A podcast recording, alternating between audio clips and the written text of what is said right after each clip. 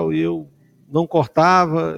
Um dia eu cortei o cabelo, quando cheguei na igreja com aquele cabelo cortado, nossa, nunca vi um pastor tão contente, tão alegre. Me abraçou, quase me deu um beijo. Né? Se fosse hoje, ele tinha me beijado. Naquela época não, não, não acontecia isso. Né? Então, era isso. E muitas vezes, irmãos, as,